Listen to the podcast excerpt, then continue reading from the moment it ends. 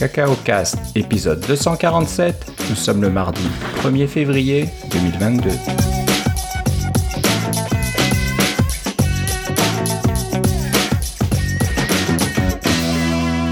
Bonjour et bienvenue à tous dans ce nouvel épisode de Cacao Cast. Comme d'habitude, Philippe Casgrain est avec moi. Comment ça va, Philippe? Ça va très bien de mon nouveau studio, Philippe.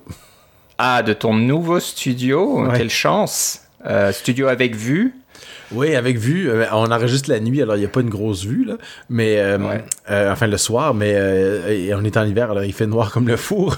Mais oui, j'ai mon, j'ai mon nouveau studio, j'ai, déménagé, j'ai changé de maison, je ne suis plus dans le salon de, mon, de, mon autre maison qui s'en venait très, très rempli de, de beaucoup de de jeunes adultes et de projets. Alors, on a, on a, on a, j'ai la chance d'avoir une nouvelle maison dans ce marché euh, complètement fou.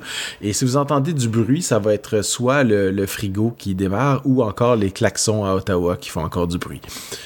ah oui, on a, on, on, a, on va dire, des visiteurs euh, un peu encombrants actuellement au centre-ville. Je sais pas si ça arrive jusqu'à chez toi, tous ces bruits de klaxons, mais euh, voilà.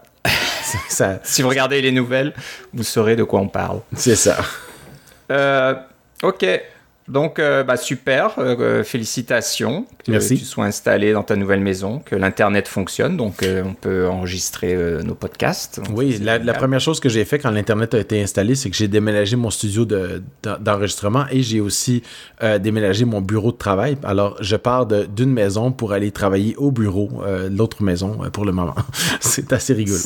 C'est le grand luxe. Oui, c'est euh, ça. Pourquoi pas. Hein? Ouais, c'est une façon un peu de, de simuler le travail. Euh, chérie, je pars au travail. Oui, et je rentre le soir. Ça, ça, me rappelle des souvenirs d'il y a quelques années quand c'est ce que je faisais. c'est fou hein, qu'on faisait ça dans le passé. Euh, voilà. bah, c'est pas mal. Ben, c'est bien que tu en profites. Ok, euh, on va reprendre un petit peu, euh, on va faire un petit suivi euh, de la dernière fois. Si vous nous avez écouté dans l'épisode précédent, l'épisode 246, on parlait de problèmes de batterie que tu avais, Philippe, qui n'étaient pas vraiment liés au MacBook Pro en lui-même. Hein. C'était pas un souci de matériel ou quoi que ce soit. C'était une application qui causait des soucis. Donc on pensait que c'était réglé, euh, qu'on n'en parlait plus. Et puis voilà que Monterey 12.2 euh, sort, donc euh, mise à jour récente. Et on commence à avoir des petits soucis à nouveau avec la batterie. mais cette fois-ci, c'est causé par Apple, on dirait. Donc il y aurait un petit bug dans macOS 12.2 avec le support de Bluetooth et le, on va dire, le comment le macOS se réveille ou se met en, sommeil en fonction de Bluetooth. Hein. On, sait que si vous avez un clavier euh, sans fil euh, associé à votre Mac, vous pouvez appuyer sur une touche et ça va réveiller votre Mac. Donc le Mac fait quand même une sorte de veille pour savoir euh, s'il se passe quelque chose côté Bluetooth ou je ne sais quoi. mais j'ai l'impression qu'il est un petit peu trop euh, je sais pas, il consomme un petit peu trop en faisant ça, ça, ça réveille vraiment trop le Mac, ça démarre des choses, je sais pas quoi, ça se rendort à nouveau et puis ça recommence et ça fait ça euh, toute la nuit. Donc si vous avez votre Mac euh, plein le, soir, c'est possible que vous le retrouviez sans batterie le lendemain matin. donc j'ai pas trop fait attention parce que moi j'ai mis donc je suis à jour. J'imagine que toi aussi Philippe, tu as la 12.2.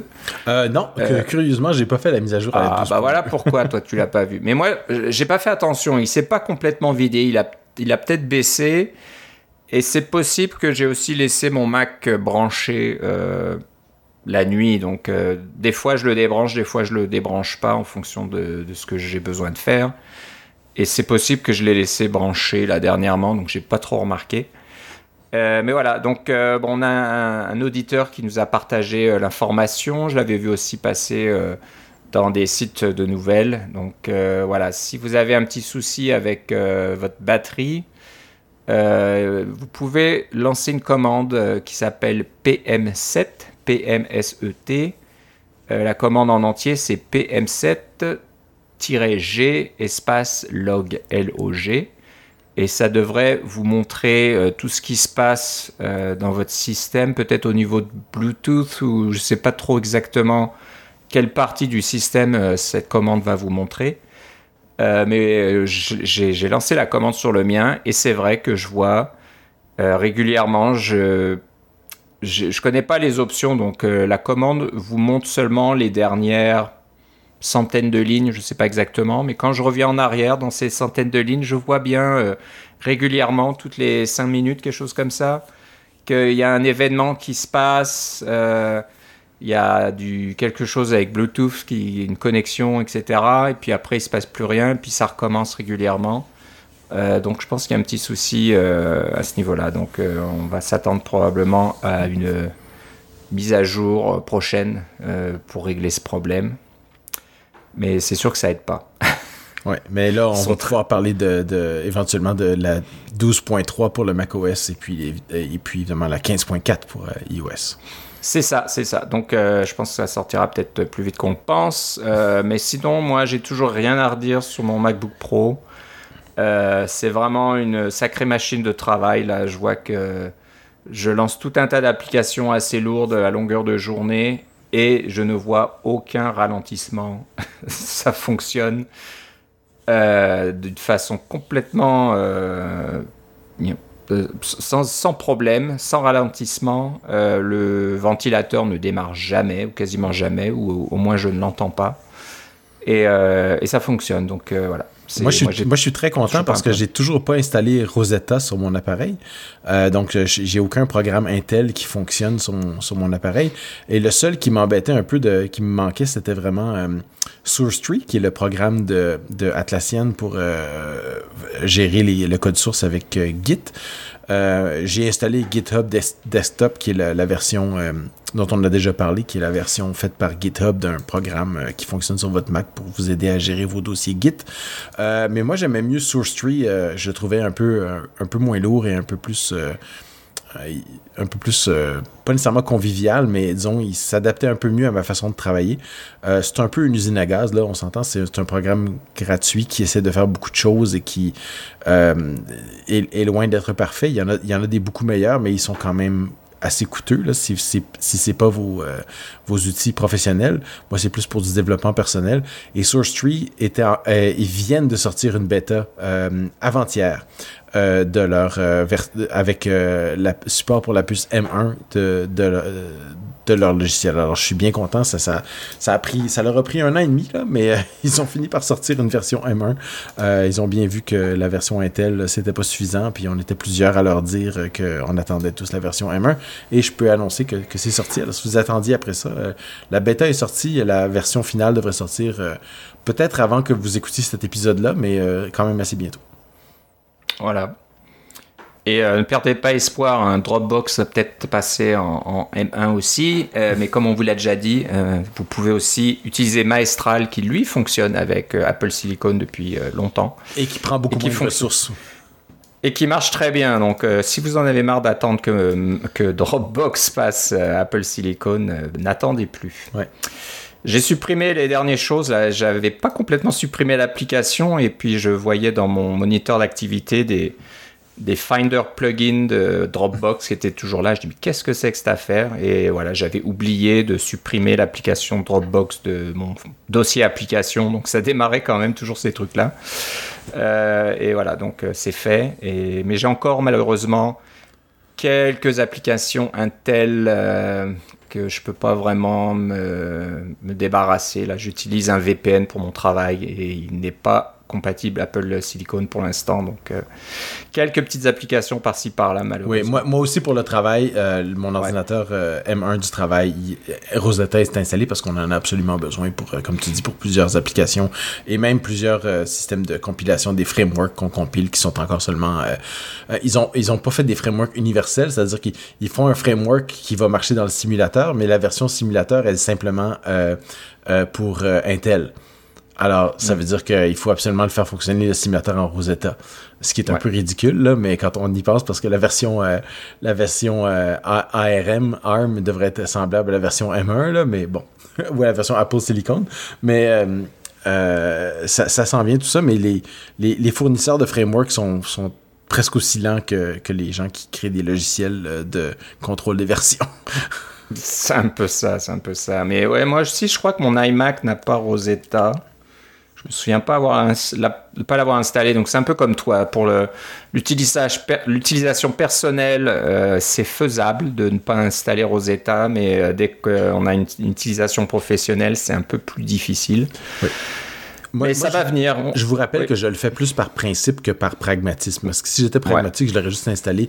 L'impact, j'ai une machine qui, est, qui a amplement de disques durs, amplement de mémoire, qui peut tout à fait gérer ce genre de choses-là. C'est plus par principe de voir jusqu'où je peux me rendre sans installer Rosetta euh, que, je, que je le fais euh, pour... Euh, si, j'en avais besoin, si j'avais un truc qui, qui nécessitait absolument Rosetta, c'est sûr que je l'installerais. Mais là, j'ai rien trouvé. Mais je pense que c'est une bonne idée, hein, parce que si je me souviens bien, bien Rosetta 1 avait été euh, arrêté par Apple au bout d'un moment. Ils, avaient, ils avaient dit, OK, à partir de telle date, euh, c'est terminé.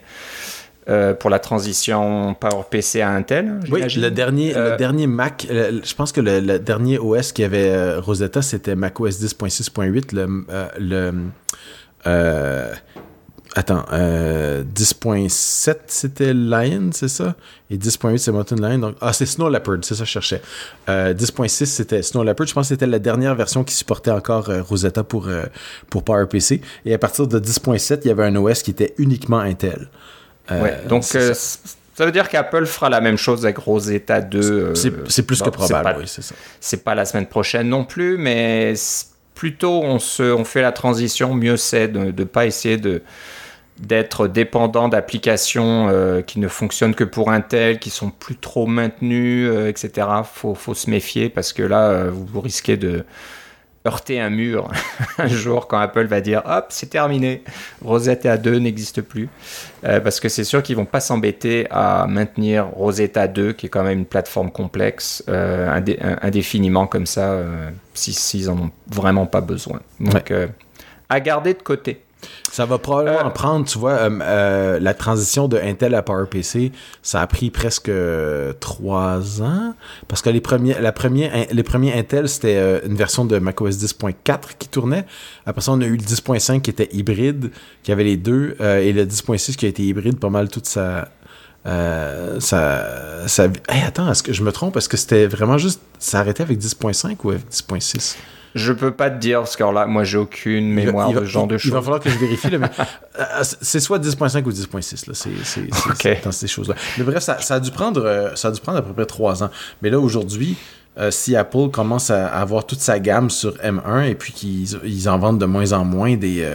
des, des, ordinateurs. Quoique, j'ai aidé un ami à s'acheter un nouveau, un nouveau portable, et puis lui, il regardait dans les, dans les reconditionnés, et on pouvait acheter des reconditionnés Intel euh, dans les MacBook Air pour plus cher que les MacBook Air euh, M1.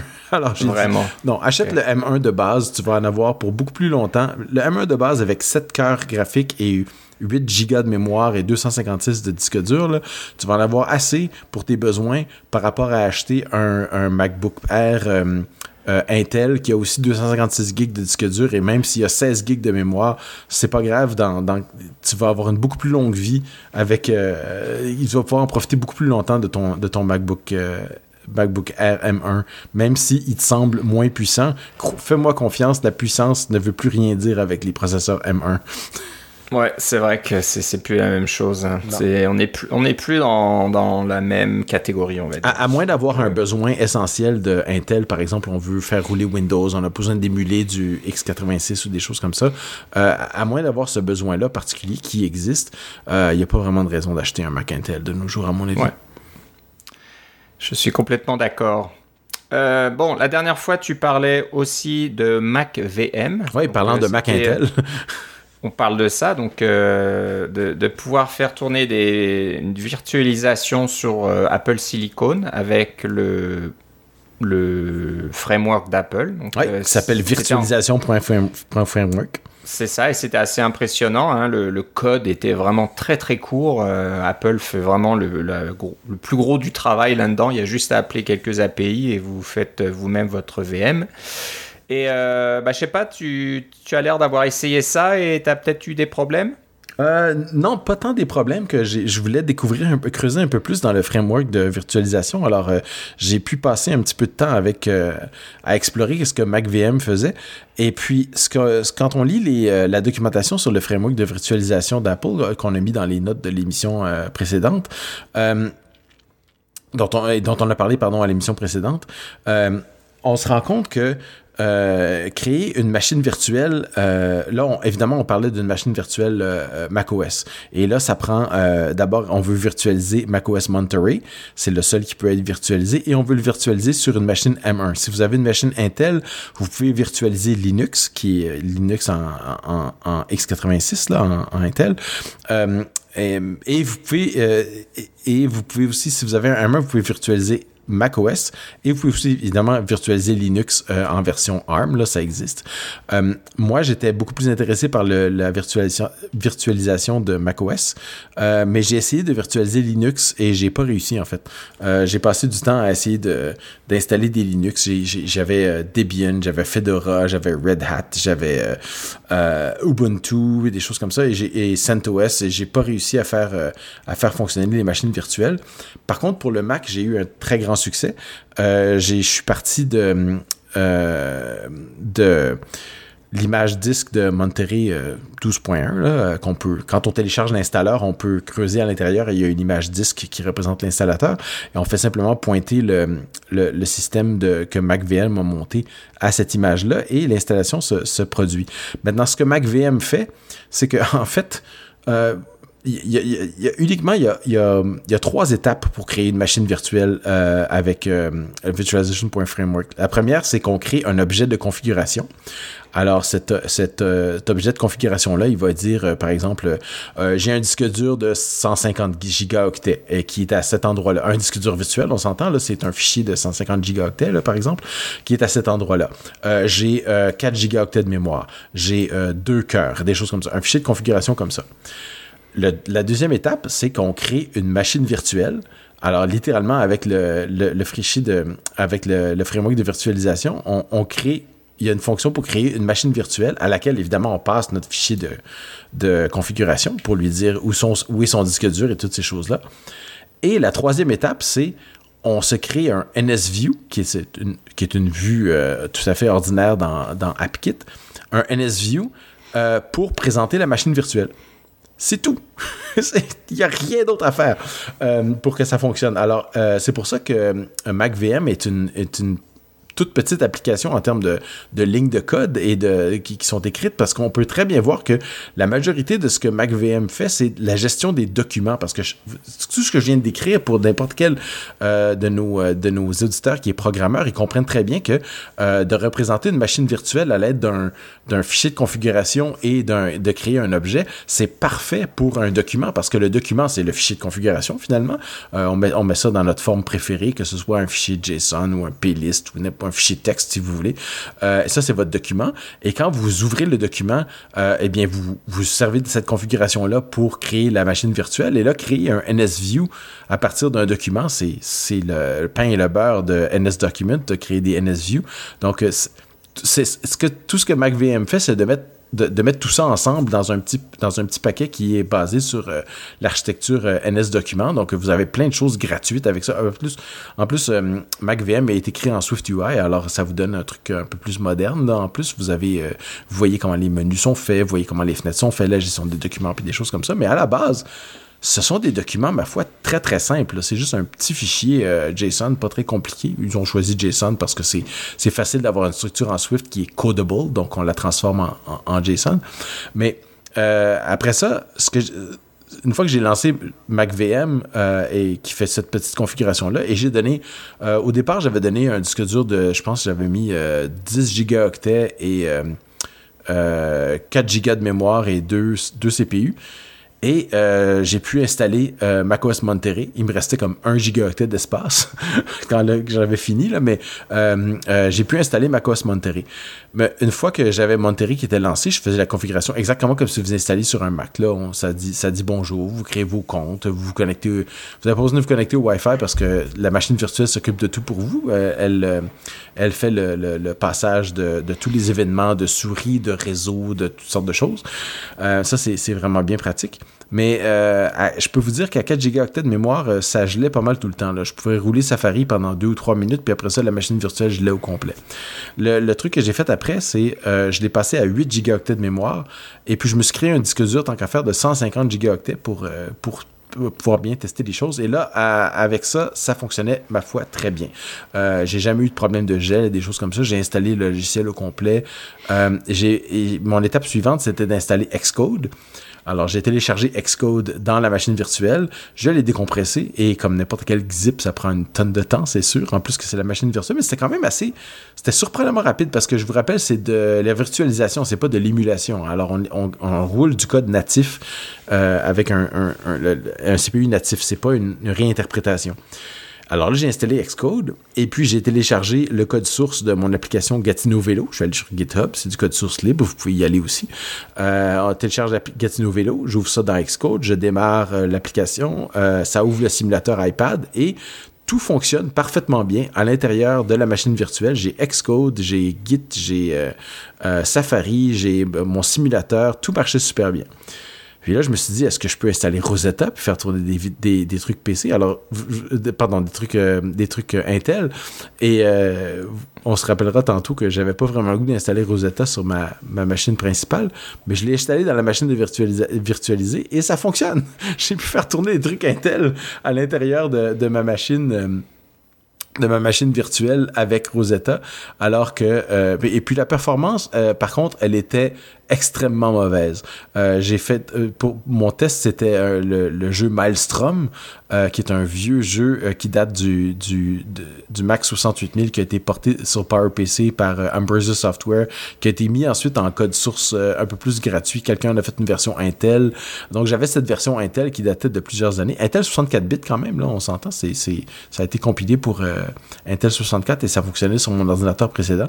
Mais euh, là, euh, de le faire tourner en virtualisation avec Rosetta, non, ça marchait pas. Le, le, le, le, frame rate, le, niveau, le niveau d'animation, c'était comme de 1 par seconde. Là. Alors, les sons, ça fonctionnait bien, les touches, ça fonctionnait bien, mais les images statiques, ça fonctionnait bien. Mais dès qu'on voulait avoir de l'animation, ça, ça ramait comme c'était pas possible. mais, mais ça fonctionnait, c'est ça que je voulais dire. Ça, ça, fonctionne, mais extrêmement lentement. donc, j'ai été quand même très, très impressionné de ce ce qu'on pouvait faire avec ce, framework-là de virtualisation et par le, petit emballage que MacVM fait par-dessus. Alors, si vous avez le moindre intérêt pour avoir des machines virtuelles comme ça euh, pour, euh, sur Mac, de, macOS, euh, ça marche vraiment bien. Puis quand on dit on fait un disque dur de, mettons, 150 gigaoctets, vous pouvez le configurer comme vous voulez avec votre Xcode et toutes vos affaires comme ça. Et là, vous fermez la machine virtuelle. Et puis là, si vous voulez vous faire une copie de ça pour avoir une copie pour jouer avec, ben vous faites juste la dupliquer dans le Finder et grâce à APFS, la duplication est presque instantanée et voilà, vous avez une deuxième machine virtuelle à utiliser. Euh, vous pouvez faire n'importe quoi avec euh, sans, sans, sans euh, changer la, première. Alors c'est très facile pour des, des, des, des, des tests ou des machines de test qu'on veut avoir pour tester des environnements protégés puis des choses comme ça. J'ai trouvé ça vraiment bien et tout ça c'est gratuit. Ok, ok, bah je pensais que dans la description de nos notes de l'émission, euh, tu avais eu des, soucis, mais je vois que bah, tu en as eu plus avec Linux, c'est ça Oui, c'est ça, exactement. Ouais. Donc euh, pour Linux, c'est peut-être pas la plateforme à utiliser vraiment? Non, c'est ça c'est probablement ma propre incompétence par rapport à Linux. ok, bon. Euh, bah, si quelqu'un, euh, c'est ça. C'est si un de nos auditeurs a, réussi à faire tourner Linux dans une machine virtuelle avec un M1 avec le Virtualization Framework, je serais bien content d'entendre, d'avoir un petit tweet qui va nous raconter ça.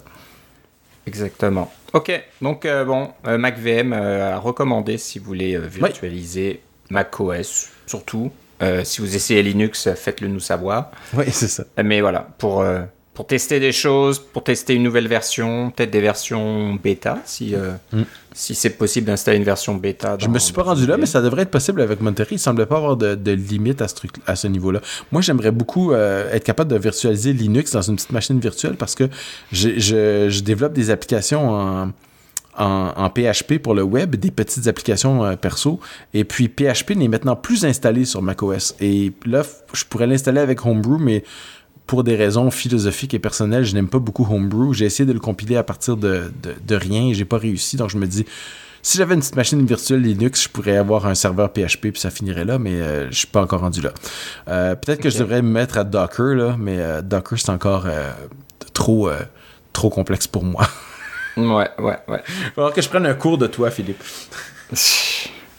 Euh, je, je suis pas un expert loin de là, j'apprends aussi. Puis le support Docker pour Mac est un petit peu bizarre. C'est pas vraiment, c'est pas vraiment, c'est pas vraiment macOS qui, qui fonctionne. C'est un, Linux, euh, ben, un mini Linux C'est un Linux et puis Docker depuis l'année dernière, il fonctionne sur M1. Donc ils sont vraiment. Ah oui, j'ai essayé d'installer Docker dans mon dans mon Mac VM et ça, ça marche pas. ça, ça, il voulait vraiment pas. Il disait votre CPU n'est pas reconnu, il n'est pas supporté. Parce que là, ça aurait été de la virtualisation dans de la virtualisation. Ouais, peut-être que là, on cherche un peu. Déjà que tu as fini Rosetta, euh, oui, c'est ça. Pas abusé non plus. Ouais. Ben, Xcode, c'était déjà pas pire. Xcode rapide. Il faut le faire. Ouais, ouais. C'est impressionnant, ça. Ah, ça, ça, montre euh, vraiment la puissance d'Apple Silicon, hein, de pouvoir faire ce genre de choses et puis que ça soit toujours euh, utilisable et suffisamment rapide. Ok, euh, on va passer un petit, gadget que j'ai vu passer que je trouvais assez euh, rigolo. Euh, pour ceux qui connaissent ou qui connaissent pas Elgato, la compagnie Elgato qui fait tout un tas de choses. un produit qui s'appelle Stream Deck. c'est une sorte, on pourrait dire que c'est une sorte de clavier externe, un clavier USB avec des petites touches qui sont paramétrables. Donc les petites touches sont en fin de compte des petits écrans LCD et euh, vous pouvez complètement paramétrer vos touches, mettre euh, l'image que vous voulez sur la touche et surtout exécuter l'action que vous voulez quand vous appuyez sur cette touche. Euh, c'est très populaire avec nos amis les streamers là qui qui sont sur Twitch, sur YouTube et toutes ces plateformes là pour montrer des jeux vidéo et des, trucs comme ça.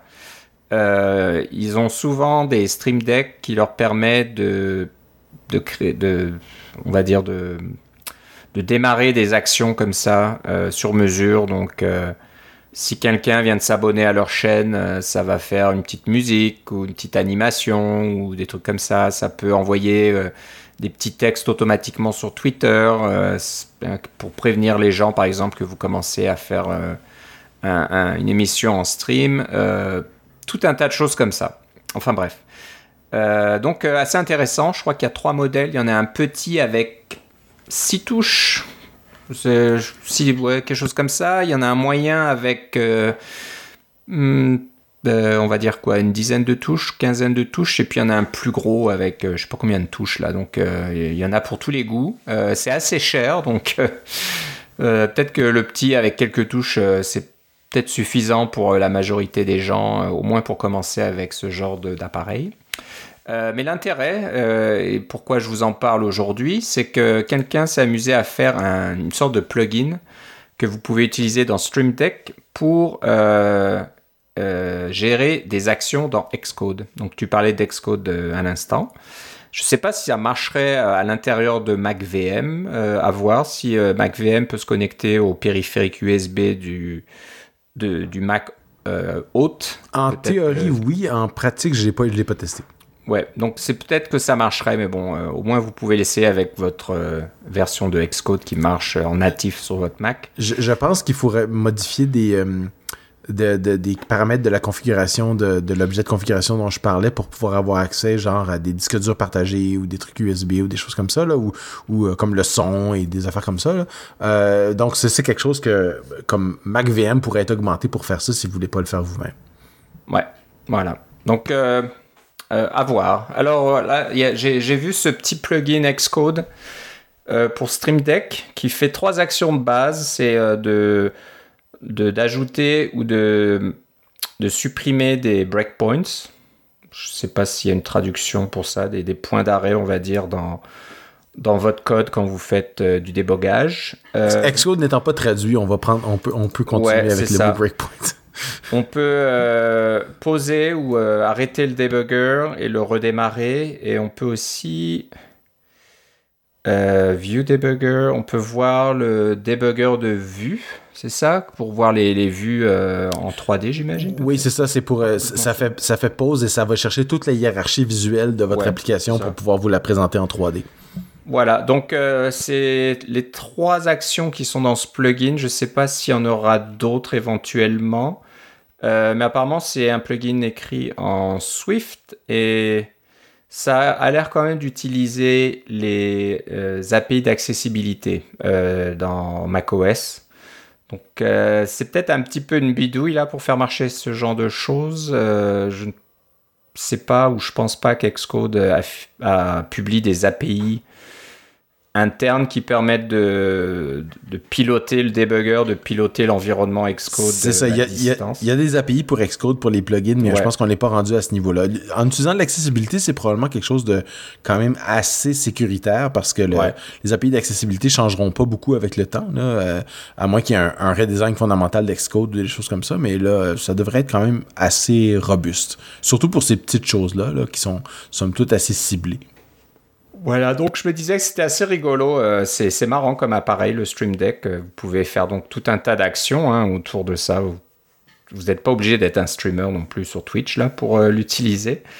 mais voilà, c'est sympa de pouvoir faire certaines choses avec Xcode et peut-être qu'en en grattant un petit peu plus, on peut accéder à d'autres fonctionnalités d'Xcode à travers les API d'accessibilité comme a fait euh, ce développeur. Donc si vous allez sur GitHub, euh, le compte de I-K-E-N-N-D-A-C,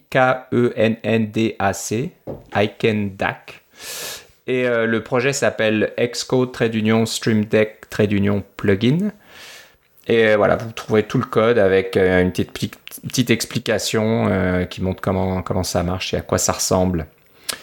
Euh, et je pense que c'est assez technique. Il donne tout un tas d'informations pour utiliser des WebSockets qui vont se connecter à je ne sais quoi.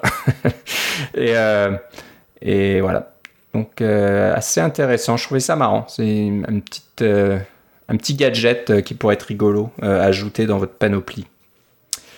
Euh, on va parler euh, euh, d'un framework Apple qui est tout nouveau dans la prochaine version de macOS. Donc on parlait tout à l'heure de macOS 12.2, mais la prochaine, ça sera bien sûr la 12.3. Et Philippe, je pense que tu as vu passer quelque chose dans la documentation qui t'a attiré l'œil, t'intéresse? En fait, ça m'a été mis la puce à l'oreille par euh, euh ami de l'émission euh, Guy Rambo, euh, qui est un développeur basé au Brésil, qu'on connaît bien pour ses, ses, questions de sécurité et des choses comme ça, et qui a mentionné que ce nouveau framework-là, qui s'appelle Screen Capture Kit, qui permet de faire de la capture d'écran et de faire de, de, de, streamer ça dans votre propre application. Donc, vous pouvez capturer l'écran euh, et faire des manipulations avec un peu. On parlait de streaming tantôt là. Euh, encore, c'est un peu la même idée que euh, que euh, virtualization.framework. C'est un framework de haut niveau qui permet de faire des choses qui sont très complexe et de, haute qualité, mais avec très peu de lignes de code. Euh, parce que toutes les API pour faire ça, on pouvait capturer euh, euh, dans le temps, on pouvait même il y a quelques années, on pouvait capturer carrément le buffer OpenGL pour pouvoir faire des manipulations. Et puis ensuite de ça, il y a eu des API de capture d'écran pour euh, les compagnies qui font des enregistrements d'écran puis des choses comme ça là comme euh, je pense que c'est Telerecorder qui avait qui utilisait ces genres d'API là pour pouvoir avoir des des, des les gens qui font des tutoriels qui enregistrent leur écran puis des choses comme ça pour avoir les les clics et les, les des, des sons puis des choses comme ça. C'était des API existent mais là c'est encore plus de haut niveau pour avoir un truc de encore plus de, de bonne qualité. Puis en fait vous avez le contrôle sur la qualité. Donc vous n'êtes pas obligé si, si, votre appareil euh, euh, votre écran est un écran 4K vous pouvez choisir de l'avoir en plus faible qualité pour pouvoir euh, gérer un flux un peu plus euh, un, peu plus, un peu moins massif de données, là, pour si vous devez les enregistrer, vous devez les envoyer en, streaming ailleurs ou des choses comme ça. Donc, je ne sais pas quelles applications vont être bâties à partir de ça, mais c'est un, un, nouveau framework qui vient d'Apple qui, ben, ça valait la peine de le mentionner parce que c'est un, ça a l'air d'être un petit truc, mais qui arrive, pardon, ça arrive dans une petite version de, de macOS. C'est pas une chose que, une chose qu'ils vont annoncer à la WWDC euh, sur un, un, grand écran, ça existe maintenant, mais euh, c'est une petite nouveauté euh, qu'on peut qu'on peut mentionner si vous avez le moindrement un intérêt pour la capture d'écran. je vous encourage à jeter un coup d'œil sur Screen Capture Kit. Voilà, bien sûr, c'est dans developer.apple.com dans la documentation en ligne. Donc, si vous faites une petite recherche, vous devriez vous devriez tomber dessus assez facilement. Et ça montre que ça fonctionne donc avec la macOS 12.3 et avec Xcode 13.3 et plus qui euh, aussi est en bêta. Donc euh, voilà. Ouais, c'est ça. Ah, ah, et, euh, juste pour la, pour la petite anecdote, on a déjà parlé d'Xcode Cloud et j'ai finalement eu mon, mon, invitation à Xcode Cloud et là, ah. ça me dit que, que quand j'utilise Xcode 13.3.2, qui est la version actuelle, ça il y a toujours une petite annonce qui dit Xcode Cloud ne fonctionne pas avec Xcode 13.3 13.2.1, pardon, euh, vous devez utiliser Xcode 13.3, euh, qui est même pas sorti encore, qui est en bêta. Donc, euh, ça s'en vient. Ça, continue de développer des, nouvelles versions d'Xcode avec des nouvelles versions de Swift à l'intérieur. Voilà, donc bah, c'est bien, ça revient un peu à MacVM. Ça serait ben, peut-être une bonne utilisation pour mettre des versions comme ça, bêta, sans mettre votre Mac euh, sans dessus-dessous en mettant des versions bêta et il n'y a plus rien qui marche. Euh, donc euh, c'est une bonne utilisation. une autre chose côté Apple, alors c'est pas Apple qui fournit ça, c'est je sais pas qui encore, on va, on va voir ça, mais c'est un site qui permet d'afficher les ressources de traduction de beaucoup de frameworks d'Apple, d'applications d'Apple. Alors j'imagine que euh, qui est-ce qui maintient ça? Ce serait Kishiu. J'attendais que tu le prononces. Kishikawa Katsumi. C'est un, voilà, un développeur euh, iOS et macOS euh, de Tokyo qui a, j'imagine, créé ce site et qui a probablement écrit du code pour importer toutes les ressources propre à la traduction euh, dans les applications et les frameworks d'Apple. Donc, euh, c'est assez impressionnant. Hein, euh, je vois qu'il y a des statistiques en haut de l'écran. Je ne sais pas s'il y a 4 millions, 4 millions de, chaînes de caractères là-dedans. c'est bien possible. Donc voilà, si vous cherchez un framework, là, donc là j'ai ouvert MapKit par exemple. Euh, mapkit.framework, vous faites rechercher, et ben vous allez avoir une très grande liste de toutes les euh, chaînes de caractères qui sont euh, traductibles, on va dire, dans l'application MapKit. Et, et vous avez les traductions dans toutes les, j'imagine, toutes les langues supportées par Apple. Donc, qui, sont, qui sont très nombreuses. 2, 4, 6, 8, 10, 12, 14, 16, au moins 16, mais il y en a peut-être plus en fonction de, des applications. Donc, euh, c'est assez impressionnant. Hein. Donc, euh, j'imagine que ça peut être utile quand on développe des applications. Moi, j'en cherche... compte 41 en ce moment. Ok. Donc, on cherche euh, quoi, des, des, des, traductions pour des choses assez générales qui vont peut-être s'appliquer à votre application. donc, ah, ça, peut être intéressant. Je sais pas, est-ce que tu l'as utilisé? Non, je l'ai simplement vu passer. Puis moi, en fait, le cas de figure, c'était plus que si vous faites affaire à un, service de traduction euh, qui euh, va traduire votre, votre application euh, dans une autre langue qui, que vous ne parlez peut-être pas, par exemple, je sais pas, moi, en allemand ou en chinois, si vous parlez ni allemand ni chinois, bien, ça peut être intéressant de comparer la traduction qui vous est fournie par euh, votre service de traduction avec une traduction pour, euh, on suppose, le même terme, évidemment, là, euh, dans, dans ce document-là qui est fait par Apple. donc, ça peut être intéressant parce que soit que le contexte peut être un petit peu différent, ou alors que le donc auquel cas la traduction est différente c'est normal ou alors le on essaie d'uniformiser avec ce que les gens sont avec quoi les gens sont habitués donc c'était plus intéressant à ce niveau là pour moi pour vraiment voir la la la différence entre les, des, des, traductions d'un service de traduction qui sont professionnels versus euh, ce, qui est, euh, ce qui est représenté par Apple. Je dis pas que l'un est meilleur que l'autre nécessairement. J'ai pas l'intention de, juger les différentes euh, traductions parce qu'encore une fois, le contexte est tout. Là, c'est, pas, c'est pas parce que c'est bon dans contact.framework que ça va être bon dans votre, dans votre livre de recettes. mais euh, c'est un, outil intéressant pour faire des recherches parce qu'on a, on a la possibilité de tout faire les recherches dans ce site-là qui est vraiment très bien fait et quand même très rapide pour la quantité de données qu'il y a là-dedans. Ouais, ouais, non, c'est vrai que c'est énorme et c'est très bien présenté et il y a pas mal d'options de recherche. Donc, euh, oui, il n'y a pas une dizaine de langues, là, il y en a. Je sais pas, ouais, il y en a beaucoup. Moi, j'ai compté 45. Euh, ouais, c'est bien possible. Du mal du Malayalam, Marathi, du Telugu. Euh, donc ça vous donne euh, une petite idée. Euh, Canada, alors c'est pas Canada comme chez nous, mais K-A-2-N-A-D-A. donc tout un tas de, de, de langues parlées et Ouais, des fois, il y a.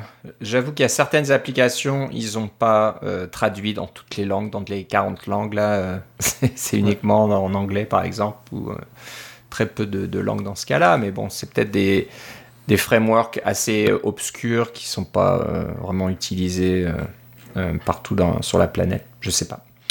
donc, pas encore traduit, c'est juste que ça fait. Ouais, donc c'est une super ressource. Le site s'appelle applelocalization.com, euh, A-P-P-L-E-L-O-C-A-L-I-Z-A-T-I-O-N.com, comme ça se prononce quasiment, euh, localisation avec un Z. Et voilà, vous tomberez directement dessus et c'est vraiment une super ressource. Donc, euh, bravo aux, développeurs. Je vais pas essayer de le nommer à nouveau, le pauvre. Euh, d'avoir euh, voilà, partagé tout ça. Euh, non, c'est vraiment cool. Assez impressionnant. bon, on va finir l'émission par une petite astuce. qui, je sais pas si tu l'as déjà utilisé Philippe, mais c'est apparemment une astuce pour consulter les fichiers d'en-tête euh, de, des SDK à partir de la ligne de commande. Alors, comment, comment ça marche, Philippe? Oui, alors ça, c'est. Euh, euh, moi, j'utilise beaucoup, en, ligne de commande, j'utilise beaucoup la commande Open, OPEN, qui vous permet d'ouvrir un, un, fichier ou un dossier ou des choses comme ça. Par exemple, si vous faites Open pour le nom d'une application, c'est celle-là qui va partir. Si vous faites Open point, la commande open espace point, qui est ce que j'utilise tout le temps, ça, ça, euh, ça prend le dossier dans lequel vous êtes dans le terminal et ça vous montre la même fenêtre dans le Finder. Alors, c'est des choses que j'utilise tout le temps, euh, où on peut juste faire open euh, le nom d'un fichier, il va s'ouvrir dans votre éditeur préféré, que ce soit Xcode ou TextMate ou n'importe quoi. Mais ce que je savais pas, c'est si on fait open-h, euh, espace-h, et là, on met le nom d'un, euh, d'une en-tête d'Apple, par exemple, je sais pas, moi, euh, NSView, MapKit, n'importe quel, c'est quoi votre, SDK préféré, ou votre, votre classe préférée, ça va ouvrir le fichier d'en-tête de cette classe-là, directement dans, dans Xcode. Je trouve ça vraiment, je trouve ça vraiment pratique de pouvoir faire ça. Ça va presque même plus vite que de faire commande K dans Xcode pour euh, taper le nom euh, de NSU parce que si vous faites commande K NSU c'est pas garanti que vous allez vous retrouver dans le fichier d'entrée alors qu'avec ça ça ouvre, tout le temps les fichiers d'entrée et c'est une astuce de Daniel Martin qui travaille pour euh, PSPDFKit ouais. Donc open très open espace h espace nom de la classe. Alors, euh, je dis des bêtises ou pas, mais c'est uniquement pour du code Objective-C ou ça ah va quand même générer. Donc ça, va générer un, fichier .h euh, virtuel, on va dire, qui va décrire un petit peu les, les, interfaces et les classes, etc. dans, dans ce fichier. Hein. Si je crois, je l'ai essayé avec des classes qui sont uniquement en Swift et ça ouvrait le fichier en Swift aussi. Alors ça, ça, ah. fonctionne dans tous les cas. Ok. Ah bah c'est cool ça. Hmm. Donc euh, bonne trouvaille si euh, c'est quelque chose que vous faites euh, régulièrement vous avez besoin de voir les fichiers d'en-tête à partir du, de la ligne de commande, j'imagine, il doit y avoir un moyen de le faire à partir d'Xcode. normalement, dans Xcode, si tu tapes commande K, je pense, là, pour avoir la. ou, ou c'est commande majuscule O? Qu'est-ce que c'est? Attends, j'ai Xcode ici. Euh, commande majuscule. Oui, c'est ça. Commande majuscule O qui euh, c'est open quickly hein, dans Xcode. Et puis là, si vous écrivez par exemple NSView, euh, ben là, il va essayer de vous ouvrir euh, NSView dans AppKit ou il pourrait vous proposer NSView Controller ou des choses comme ça. Euh, donc ça, c'est, c'est quand même pratique. Euh, mais si, ou si j'écris MapKit, je vais le trouver, mapkit.h dans, dans mes entêtes, des choses comme ça. Mais on peut aussi, si vous n'êtes pas dans Xcode et vous êtes en ligne de commande, juste open-h va faire la même chose. OK. Merci à Daniel Martin euh, d'avoir Petite astuce pour les amateurs de ligne de commande dont je fais partie. Oh oui, oui. Et il y en a qui ne vivent que dans la ligne de commande. Euh, ça, c'est, ça arrive aussi. Hein. Il, y a, il y a moyen de quasiment tout faire euh, à partir du clavier sur macOS. Il y a tout un tas d'utilitaires euh, dans Terminal qui permettent de faire de la copie de fichiers, euh, de faire vraiment, c'est assez impressionnant. C'est très utile quand votre souris ou votre trackpad est, mort et puis que vous devez, euh, vous devez le, brancher là, ou quand, c'est votre souris et puis que vous devez la retourner sur le dos et l'empaler un peu là, ouais, la recharger. C'est pratique de savoir tous les trucs en ligne de commande. ouais. Donc voilà, à garder de côté si c'est quelque chose que vous utilisez. Bon voilà, on arrive un petit peu à la fin de notre émission. Euh, on, regarde un petit peu dans le futur ce qui va se passer. Commence à avoir des rumeurs un peu plus persistantes d'iMac Pro euh, Apple Silicon, bien sûr. Euh, on l'attend. Je me suis acheté une maison, j'ai plus d'argent. T'as plus d'argent, donc ce sera pas pour toi. Non. Ce sera pas pour moi non plus. Je pense que j'ai assez d'ordinateurs aussi. Euh, mais pour ceux qui attendent un iMac un peu plus gros, un peu plus puissant, là, j'ai l'impression que les rumeurs se précisent un peu plus. Donc est-ce qu'on en parlera dans un événement au printemps, euh, comme fait Apple euh, d'habitude? Ben, on est encore à l'intérieur de leur euh, fourchette de deux ans. Hein. Ils avaient dit que c'était un plan de transition de deux ans pour tous leurs appareils pour qu'ils soient en Apple Silicon. Alors, ça va être à voir. C'est ça. Donc, l'iMac Pro fait partie de, cette liste, comme le Mac Pro. Donc, il va se passer certainement des choses. Le Mac Pro, à mon avis, ce sera le dernier à faire la transition pour donner l'impression à ceux qui ont dépensé une fortune pour acheter un Mac Pro Intel euh, d'en avoir euh, profité suffisamment longtemps avant de, redépenser une autre fortune pour en acheter un avec Apple Silicon. Ouais, je vais être, euh, je vais être un peu plus triste. Je vais verser une petite larme pour ceux qui vont acheter un Mac Pro un mois avant la sortie de, du. Ouais, ouais. Les pauvres, c'est vraiment si oui, les, les pauvres au sens propre et au sens figuré. Bah, ceux qui ont besoin de mettre des cartes d'extension euh, très spécifiques. Euh, à mon avis, le Mac Pro, Intel va durer un peu plus longtemps qu'on le pense parce que il y a tellement de cartes euh, d'extension professionnelles qui sont utilisées. Ça serait rigolo qu'ils fassent un système hybride qui ait les deux processeurs dedans.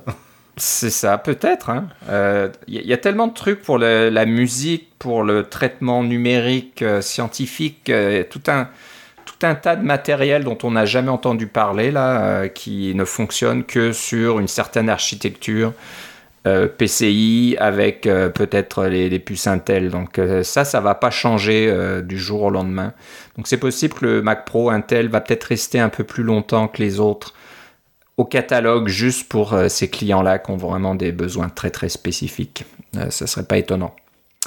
Euh, donc voilà, des rumeurs insistantes, du euh, iMac Pro, et puis euh, c'est tout. On commence à parler un petit peu à quoi ressemblerait l'iPhone 14, des choses comme ça. Moi, ça m'intéresse pas vraiment.